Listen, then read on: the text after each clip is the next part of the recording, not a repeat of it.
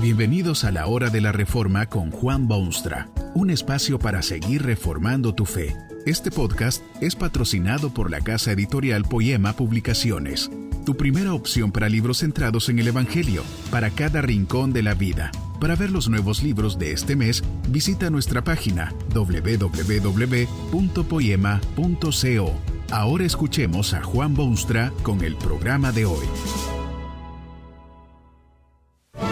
Esta conferencia se titula El pecado en la familia y está basada en las palabras bíblicas de Lucas 15, 21.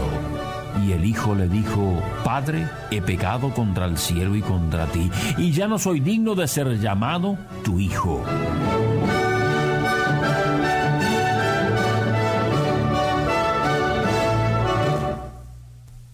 Esta no es la parábola del hijo pródigo, sino del pródigo padre. Cierto hombre tenía dos hijos y el menor de los dos le dijo a su padre, Padre, dame la porción de tu tiempo y atención, compañerismo y conversación que me corresponde. Cuando hubo compartido los bienes en el pago de las cuentas y enviando a su hijo a buena escuela y a la universidad, el padre creyó haber cumplido su deber a la perfección. No muchos días después, juntándolo todo aquel padre, sus intereses, aspiraciones y anhelos, se fue a una provincia apartada llena de acciones en empresas y cuentas de ahorro y muchas cosas más que en nada interesaban a su hijo menor. En aquella situación, el padre malgastó y desperdició una excelente oportunidad de hacer amistad con su hijo. Luego de haber gastado lo mejor de su vida y de haber ganado enormes cantidades de dinero sin hallar satisfacción personal, surgió en el alma de aquel padre un hambre muy grande y empezó a sentir la falta total de camaradería y amistad verdadera. Así fue que se hizo miembro de uno de los clubes de aquella tierra, donde lo eligieron a la junta directiva y lo hicieron presidente de una comisión cívica y lo designaron representante al Congreso de la Nación, donde sentía deseos de llenarse de las cosas que los demás poseían, pero nadie se las daba, nadie le ofreció siquiera verdadera amistad. Y cuando volvió en sí se dijo a sí mismo, ¿Cuántos de mis amigos tienen hijos a quienes entienden y que los entienden a ellos, hablan con sus hijos y parecen tan felices en su presencia? Y yo aquí perezco de hambre emocional. Me levantaré e iré a mi hijo y le diré, Hijo, he pecado contra el cielo y contra ti, ya no soy digno de ser llamado tu padre. Hazme como a uno de tus amigos. Y levantándose vino a su hijo, y cuando estaba aún lejos su hijo lo vio, y fue movido a profundo asombro, y en vez de correr hacia él y echarse a su cuello y besarle, el hijo se mostró cohibido y se sintió incómodo. Y el padre le dijo, Hijo, he pecado contra el cielo y contra ti, y ya no soy digno de ser llamado tu padre perdóname y permite que sea por lo menos tu amigo. Pero el hijo le dijo, no. Quisiera que fuese posible, pero es demasiado tarde. Hubo tiempo cuando yo quise saber muchas cosas, hacer preguntas, tener un amigo y compañero, pero usted estaba demasiado ocupado con sus cosas. He aprendido muchas cosas y obtenido amistades, pero han sido todas malas y malas compañías. Ahora mi alma está destrozada y no hay absolutamente nada que usted pueda hacer para ayudarme. Demasiado tarde, demasiado tarde. La familia moderna está en clara decadencia. Esto se debe al pecado humano. El pecado afecta a todas las actividades humanas, las tergiversa, echa a perder, las destruye, pero muy especialmente es la familia la que se ve afectada.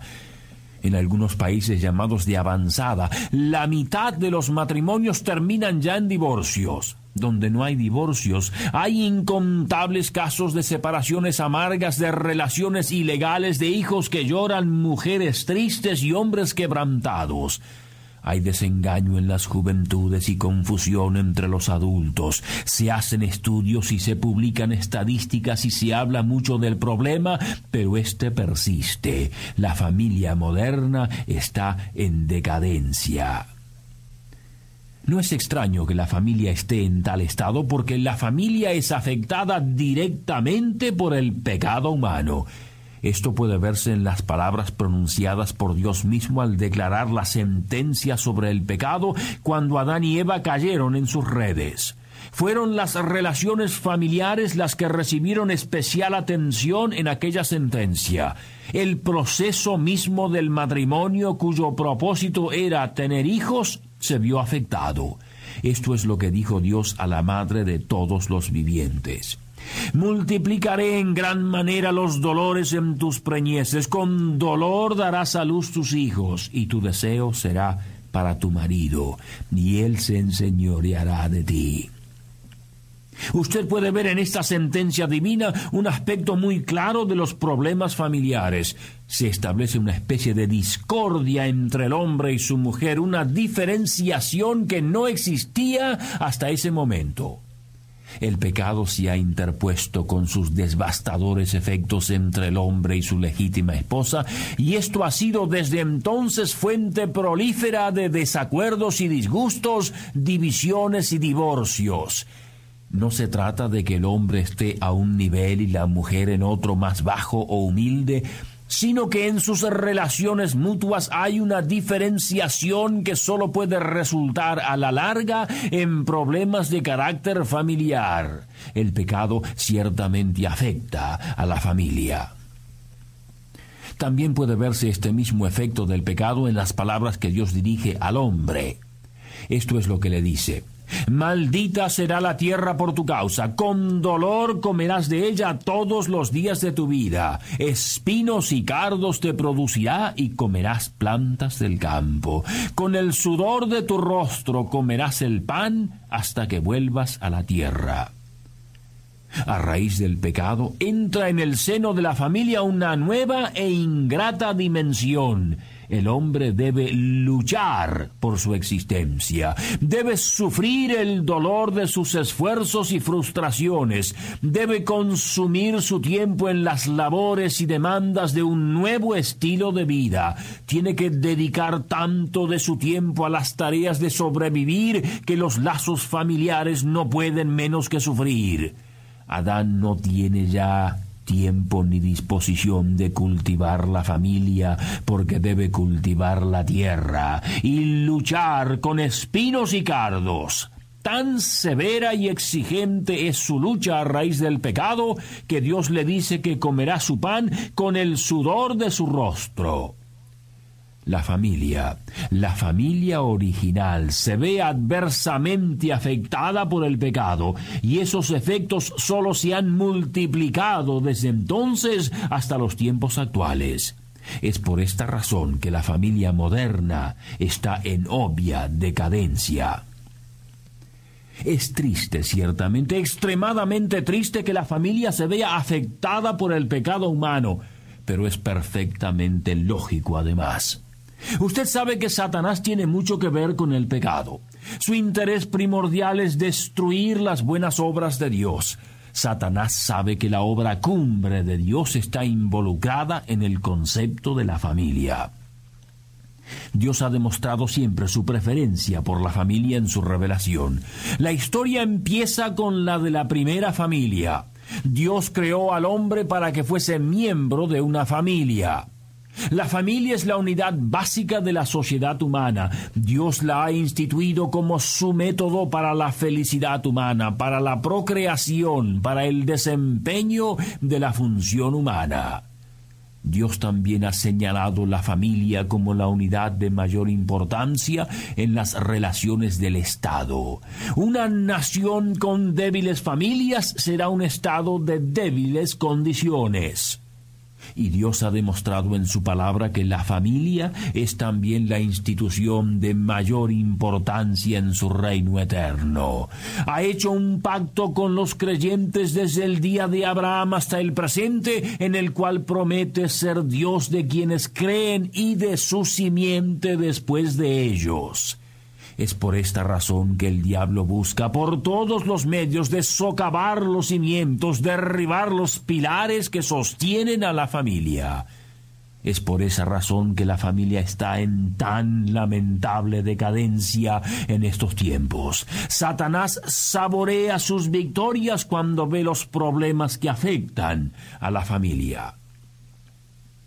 Dios sabe que el pecado ha trastornado los valores de la familia y por eso desde el principio mismo ha obrado siempre en pro de la familia. Era por medio de sus descendientes que los primeros hombres podían vislumbrar esperanzas redentoras. Cuando el mundo entero hubo caído en los extremos del mal, Dios se reservó un tal Noé y su familia para continuar la raza. Cuando empezó Dios el plan que traería a Jesucristo al mundo, lo hizo con la familia de Abraham y le prometió que en sus simientes, su familia, sus hijos, habría bendición. Lea usted las escrituras y se dará cuenta que todo el proceso divino toma por punto de referencia el bienestar de la familia. Cuando el apóstol Pedro habla a las masas en Jerusalén, les dice que las promesas de Dios no son solamente para personas individuales, sino para vosotros y para vuestros hijos. Todo el Nuevo Testamento confirma el continuo interés de Dios en la familia y el apóstol Pablo no pierde oportunidad de hablar a padres e hijos en todas sus cartas. Aconseja a los hombres que se casen en el Señor y dice que los hijos de creyentes son santificados en sus padres. Dios ama, preserva, protege, promueve la familia. Dios le ha declarado la guerra al pecado porque destruye la familia. Que este mensaje nos ayude en el proceso de reforma continua según la palabra de Dios. Si quieres profundizar en la exposición bíblica, puedes buscar más recursos en www.poema.co. Allí encontrarás libros que te ayuden a entender la palabra de Dios y aplicarla a tu vida. Poema, el Evangelio para cada rincón de la vida. Nos vemos en el próximo episodio de La Hora de la Reforma con Juan Bonstra.